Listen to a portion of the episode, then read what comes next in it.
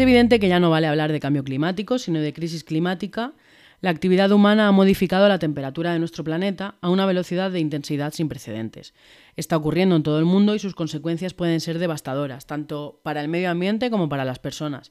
La actividad humana en concreto y principalmente la quema de combustibles fósiles que generan gases de efecto invernadero es la causa detrás de esta grave amenaza medioambiental, la mayor a la que se enfrenta la humanidad. Y esto, amigas, puede generarnos bastante ansiedad sobre todo a los que tenemos conciencia y somos sensibles o a los que tenéis hijos. ¿Qué mundo les vamos a dejar? Así que quédate en este Comorevi Ecoansiedad.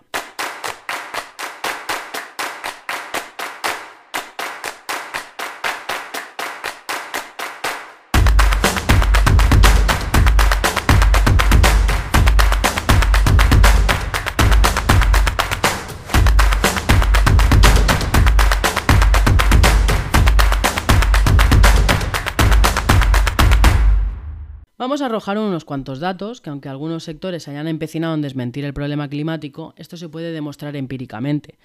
Los impactos del cambio climático son perceptibles y quedan puestos en evidencia por datos de la Organización Meteorológica Mundial, como pueden ser la temperatura media mundial ha aumentado ya entre 1,11 y 1,25 grados desde la época preindustrial, que esto es un montonazo. Los siete años transcurridos desde 2015 son los más cálidos de los que se tienen datos y la década del 2011 al 2020 fue la más cálida jamás registrada. En octubre de 2022, la concentración media mensual de dióxido de carbono, medida por la Oficina Nacional de Administración Oceánica y Atmosférica de Estados Unidos en su observatorio de Mauna Loa en Hawái, volvió a alcanzar un máximo histórico acumulado de 420 con 99 partes por millón, una cantidad de dióxido de carbono que no se registraba desde hace 3 millones de años. El contenido calorífico de los océanos ha alcanzado niveles sin precedentes. En algún momento de 2021, gran parte del océano se vio afectado por al menos una ola de calor marina intensa. El nivel medio del mar a escala mundial alcanzó un nuevo máximo en 2021, tras aumentar una media de 4,5 milímetros anuales durante el periodo 2013-2021. Esta cifra es más del doble que la registrada entre el 93 y el 2002. Pero ahora es cuando tú me dices eso de, Ali, eso que dices está muy bien, pero mi cuñado dice que son inventos del gobierno y los lobbies veganos para jodernos el chuletón de los jueves. Bueno, vamos a ver. Que esto lo estás notando tú y tu iguana, o no te ha dicho tu abuelo, tu padre, tu tío, el de Cuenca, que en su época no habían danas ni huracanes en el Mediterráneo. Y si no te has percatado de eso, Sí que has notado las olas de calor más intensas, duraderas y frecuentes, o los incendios tan jodidamente grandes, o las sequías. Todo esto, estos impactos, influyen en la economía y en los cambios sociales, que lejos de mejorar, serán cada vez más graves.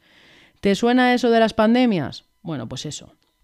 El peor escenario posible que los expertos reflejan, expertos de verdad, no los que salen en el programa de Ana Rosa Quintana, es el aumento de la temperatura, que puede llegar a casi los 5 grados en los próximos 20 años. El cambio climático es un problema global que alcanza una perspectiva ambiental, política, económica y social en la que las peores previsiones también implican enormes pérdidas económicas.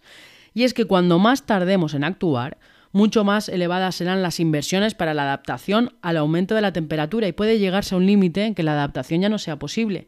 Los jefes de Estado, ministros y negociadores, junto con activistas climáticos, alcaldes, representantes de la sociedad civil y directores ejecutivos se reunieron del 6 al 18 de noviembre en la ciudad costera egipcia de Sharm el Sheikh para el encuentro anual más importante sobre el cambio climático. Y también para comerse unos cuantos chuletones porque amigos eh, mm, quedaron para el tema del cambio climático y el menú, vamos, había que verlo. Eh, la 27 conferencia de las partes de la Convención Marco de las Naciones Unidas, que era esta misma cosa que estamos mencionando, la COP27 se basó en los resultados de la COP26, total para no hacer nada, para adoptar medidas en ciertas cuestiones esenciales eh, para lo que llaman ellos hacer frente a la emergencia climática, que incluyen, según ellos, desde la reducción urgente de las emisiones de gases de, gases de efecto invernadero, el fortalecimiento de la resiliencia y la adaptación a las consecuencias inevitables, bueno, total, que las grandes industrias y los grandes contaminadores del planeta, como son la India, Estados Unidos y tal, eh, no fueron. Así que, mm, no sé. Pero esto es real. En estas conferencias se toman medidas de verdad, pues teniendo en cuenta que el menú de este congreso, como ya he dicho, se basa en carne roja y pescado, que son dos de los principales problemas de la contaminación a nivel mundial, no sé yo si a otros niveles harán algo real. Porque ya os digo yo que la pesca, eh, si no habéis tenido la oportunidad, el documental que hay en Netflix que se llama... A ver, es como el Conspiracy, pero de pescados. Eh, bueno, uno que es de pescados. Que te explica cómo, cómo, la pesca, para que tú tengas tu bandejita del Mercadona del salmón cortadito y sin escamas, eh, arrastra todos los corales, toda la fauna que hay en el fondo marino y está jodiendo directamente a los grandes creadores de oxígeno del planeta, que son las algas y la Posidonia oceánica, que es una planta. Eh, porque más allá del pulmón, siempre se ha dicho, el pulmón del planeta es el Amazonas. No, no, el océano. Y nos lo estamos cargando para que tú tengas tu bandejita de bacalao congelado. Eh, y el problema no es que tú tengas tu bandejita, que yo a todo, todo bien, tú quieres comer bacalao, comete lo que te dé la gana. Ahora, el problema está en la producción. Es como... Em, habían unos informes que decían que la carne, el consumo de carne en España había bajado en los últimos años, pero la producción de carne de cerdo había aumentado. ¿Por qué? Porque estábamos exportando, las grandes empresas cárnicas de España eh, estaban exportando a toda Europa. Entonces dices, mm, vale, eh, yo como persona individual eh, que estoy en mi casa, que estoy reduciendo el consumo de carne roja porque me lo ha dicho mi cardiólogo y que como menos pescado porque me han dicho que no sé quién se puso enfermo porque tomó mucho mercurio, si al final yo estoy haciendo restricciones y no se hace nada, pues me da un poquito de ansiedad, ¿no? Un poco de fatiga. Pues, pues eso es. Eh, al final, tanto lo que comemos como la forma de producir los alimentos repercute en nuestra salud y también en el medio ambiente. Eh, los alimentos sabemos que pasan por diferentes etapas, ya que deben producirse, procesarse, transportarse, distribuirse, prepararse, consumirse, pero muchas veces también es necesario eliminarlos. En cada una de esas etapas se producen gases de efecto invernadero eh, que atrapan el calor del sol, contribuyendo al cambio climático. O sea que desperdiciar comida también. Más de un tercio de todas las emisiones de gases de efecto invernadero producidas por el hombre se relaciona con los alimentos. Eh, por eso es importante que reduzcas el consumo de carne. No lo digo yo, lo dicen los estudios. La mayor parte de los gases de efecto invernadero relacionados con los alimentos tienen su origen en el uso del terreno y la agricultura. Así que se incluirían, por ejemplo, el metano producido por el proceso digestivo del ganado bovino, es decir, se tiran cuesquetes, el óxido nitroso proveniente del uso de fertilizantes en la producción de cultivos, el dióxido de carbono causado por la tala de bosques para la expansión de los terrenos de labranza. Eh, aquí también entraría la producción de soja, que normalmente queman los árboles para la ganadería extensiva y para la producción de. para lo que son los cultivos de soja, para la alimentación de, en piensos de los animales que nos comemos. Eh, otras emisiones en agricultura causadas por el aprovechamiento del estiércol, el cultivo de arroz, la quema de los residuos de cultivos y el uso de combustibles en las granjas. La propia refrigeración y el transporte de los alimentos, eso también contamina mazo. Los procesos industriales como los destinados a la producción de papel y aluminio para el envasado. La gestión de los desechos de alimentos, la destrucción de los fondos oceánicos a, a causa de la pesca de arrastre. Que eso es lo que os decía yo del documental ese que está muy bien. No es para todos los los públicos porque la verdad es que tendrán ganas de, pues no sé, ya no de no solo comer, no comer pescado, sino de hacerte el arakiri, porque la verdad es que es verdad que, que a lo mejor tienes poca mm, poco amor por los peces, ¿no? No les ves a lo mejor como un gatito, un perrito, y dices, bueno, es que no, no le veo como mm, cara de persona al pescado. Me da más igual comer pescado que, que comer cerdo. A lo mejor al cerdo le das más amor pero la verdad es que cuando ves la cantidad de delfines que quedan atrapados, las ballenas, eh, los tiburones, la pesca está de Japón, en la que cogen a los tiburones, les cortan la aleta y los vuelven a soltar para que se mueran en el océano, tú dices, pero, pero ¿qué tipo de personas somos? En fin. Eh, es que son muchas cositas que me ponen de muy mala leche, así que si te quieres cabrear fuerte como yo, te recomiendo unos cuantos documentales como el que te he dicho, que son más creepy que cualquier peli de terror. Así que para Halloween del año que viene te ves un par de documentales de estos. El que ya te comentaba antes, que es el Cowspiracy, que es el de las granjas, macrogranjas y, y tal. El de los pescados, que se llama Sespiracy, creo, Sispiracy. El de podredumbre. Eh, luego hay otro que se llama Hearthlings. Yo en mi inglés es una mierda, pero bueno, yo en buscarlo por, por Google, ponéis eh, documentales muy creepy veganos y os salen. El Food Choices, entre otros. ¿Qué clase de alimento producen las mayores emisiones de gases de efecto invernadero? Pues los de origen animal, especialmente las carnes rojas, los productos, bueno, lo de la industria de los productos lácteos, eso me pone de una mala leche. Eh, mira, hace unos años eh, yo conocí a una chavala que se llama Tania. Tania, te saludo, no imagino que no me escuchas, pero bueno, Tania es vegana. Y me decía, Ali, no entiendo la gente vegetariana. Y yo le decía, hombre, Tania, eh, siendo vegana, entenderás más a los vegetarianos que a los omnívoros. Y me decía, no, Dice, porque una vez tú das el paso de ser vegetariano por evitar el sufrimiento animal, dice, la, la producción de los lácteos es lo más sangriento que te puedes encontrar. Dice, porque es que además, por producir un producto que ni siquiera es bueno para la, para la alimentación humana, porque el ser humano es el único animal que toma leche de otras especies.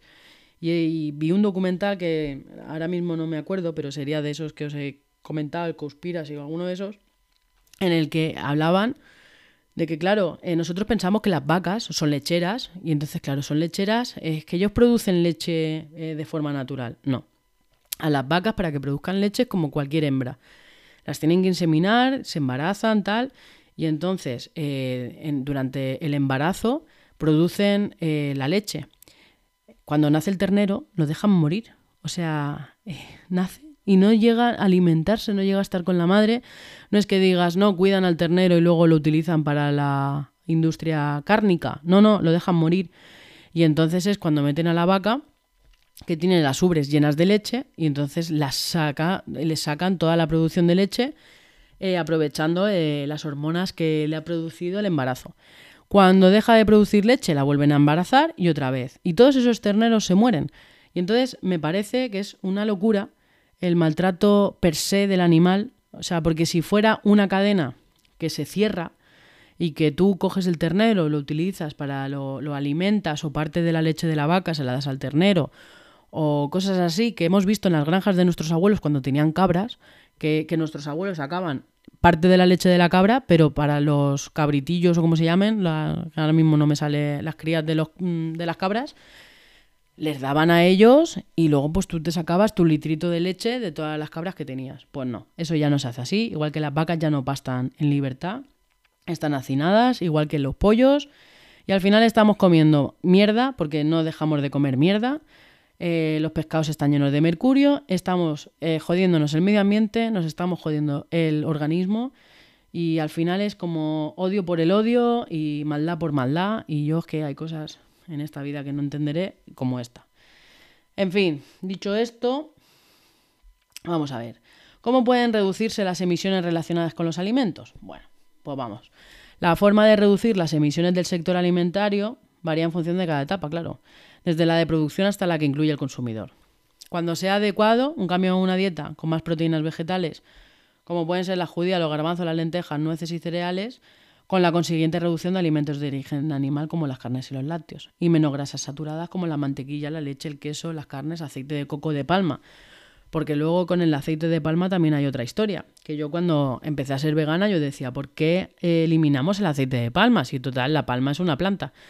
Claro, es que resulta que aquí hay otra movida, que es que para la plantación de la palma están exterminando el medio natural de los orangutanes.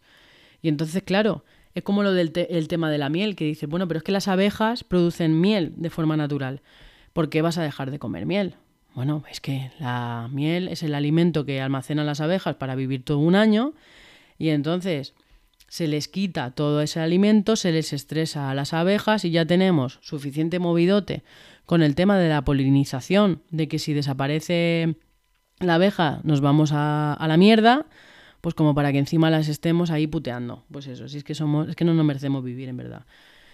Así que esto puede llevar a una importante reducción de las emisiones de gases de efecto invernadero si lo comparamos con los patrones dietéticos prevalentes en la mayoría de países industrializados, porque esto, cuando, si nos remontamos a hace pues, décadas, eh, al final la carne y el pescado como no estaban, que yo, no estoy diciendo que tengamos que volver a una guerra o que tengamos que, estar eh, precarizados, ¿no? Pero sí que es verdad que como se alimentaban antiguamente era mucho más sano, porque no comían carne todos los días ni en todas las comidas. Eh, mi padre, si yo le hacía una ensalada y no llevaba atún y huevo, no era una ensalada. Entonces dices, mm, ¿qué me estás contando, colega? Si ya de segundo te vas a comer un bistec. Bueno, pues eso. Eh, nada, os dejo de turras. Vamos a ir al tema principal porque al final os estoy dando un montón de datos que os aburren seguramente. Y vamos a ir a qué es la ecoansiedad. Bueno, pues según la American Psychology Association, yo ya os digo que yo el inglés, yo cateaba. Si es que mi madre, mira que desde los seis años me metió en una escuela de inglés y donde no hay, pues no se puede sacar. Bueno, pues eso, la American Psychology Association describe la ecoansiedad como el temor crónico a sufrir un cataclismo ambiental que se produce al observar el impacto aparentemente irrevocable del cambio climático y la preocupación asociada por el futuro de uno mismo y de las próximas generaciones. Es decir, la ecoansiedad es el temor que nos produce el cambio climático, porque al final vemos todo lo que he expuesto antes y claro, esto tiene graves consecuencias para nuestra salud mental. Y yo todavía no tengo hijos, y mi perro no creo que dure 20 años, ojalá, pero no creo. Pero yo lo pienso para la gente que tiene descendencia y debe ser terrible pensar en el futuro, no futuro, que dejamos a los que vienen. Yo pienso en mi sobrino Gabriel y la verdad es que se me pone el pelo de punta. Porque a veces nuestra vida y nuestras comodidades nos importan menos que la vida y las comodidades de las personas a las que queremos. Y eso es normal. Genera ansiedad, no podemos hacer nada. Si podemos, si, o sea, vamos a ver, se pueden hacer cosas, sí, podemos reciclar, podemos consumir menos carne y pescado, podemos ir en bicicleta y transporte público. Pero son los gobiernos al final y las grandes empresas las que deben tomar cartas en el asunto. Lo que decía antes, yo puedo eh, ser vegana y pensar dentro de mi, no sé, vanidad, que yo, bueno, es que estoy por encima de ti porque es que yo no estoy cuidando el medio ambiente para que tú te puedas comer un filete. Eh, muy bien, muy bonito. Eh, palmadita en la espalda y tienes un pin. Pero al final, si el gobierno, si los gobiernos si las empresas no toman medidas que son los que realmente van a hacer un cambio significativo, pues aquí no estamos haciendo nada. Está claro que la presión social, siempre lo diré, salir a la calle, em, todo nos tenemos que asociar, todo eso ayuda muchísimo. Al final somos los de abajo contra los de arriba cambiando el mundo. Pero eso puede generar mucha frustración y mucha ansiedad. El hecho de que no dependa de nosotros directamente es eso, nos, nos ata de manos y pies y bueno, eh, a mí me pasa, me da mucha ansiedad, la verdad. Eh, yo quiero dejarle un mundo mejor a mi sobrino, a los hijos de mis amigos. Y al final, dentro de lo que esté en mi parcela, voy a intentarlo. Pero, pero veo a veces cuando, cuando, cuando vi que los de la COP27, eh, que estaban quedando para firmar el Tratado de, de París, yo digo, o sea, yo el Tratado de París lo estudié en 2015 en la carrera, en la licenciatura. Y tú dices, desde entonces estamos aquí sin acatar mm, las medidas restrictivas que deberían de imponerse los, los, gobiernos para no contaminar tanto. Es que mm, no vamos, es que no vamos. Es que normal que quieran mandar cohetes a Marte. Sí que vamos a tener que colonizar otros planetas para cargárnoslos. Sí que no nos merecemos vivir. La verdad es que lo mejor que podría pasarnos a la especie humana, y lo siento mucho, es que desaparezcamos porque el mundo va a seguir su naturaleza. Así que nosotros somos insignificantes, la verdad. Y, y es que no merecemos, o sea, muchas veces lo pienso, no merecemos vivir. ¿Qué podemos hacer? Pues nada, pues todo lo que hemos dicho a nivel individual y por nuestra salud mental, tratar el problema con un experto. Siempre esta será la mejor solución. Yo siempre estoy de parte de la sanidad pública, de los profesionales de la salud mental y en contra de los gobiernos tóxicos y contaminantes, como puedan ser Estados Unidos, la India y de las grandes empresas que se llenan los bolsillitos a costa del Black Friday y su puta madre. Ahora viene Navidad y veréis la de compras innecesarias que se hacen, la de comida que se tira. Y, y sí, son cosas que se van diciendo, no, es que fíjate tal, pero luego caemos todos en la trampa por la tradición, porque son días que te juntas, en fin, que damos mucho asco. Eh, dicho esto, espero que, que no me, que no me penalicéis por todo lo que he dicho.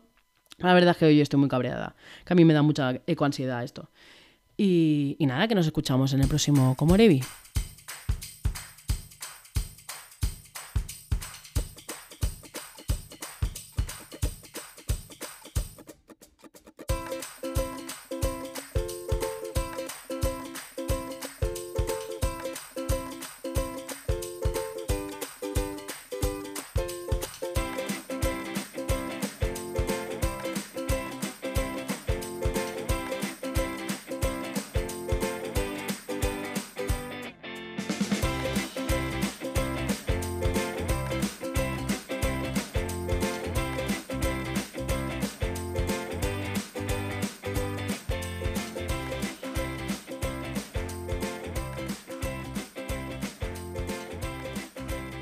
Recuerda que nos puedes encontrar en tus plataformas de podcast favoritas como Spotify, Anchor, Amazon, Google Podcast, YouTube y pronto en muchas plataformas más para daros la turra como viene siendo habitual.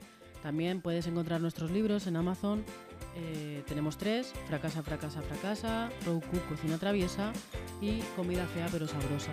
Síguenos también en nuestras redes sociales como Twitter, Facebook, Instagram. Busca en tu navegador como Erevi.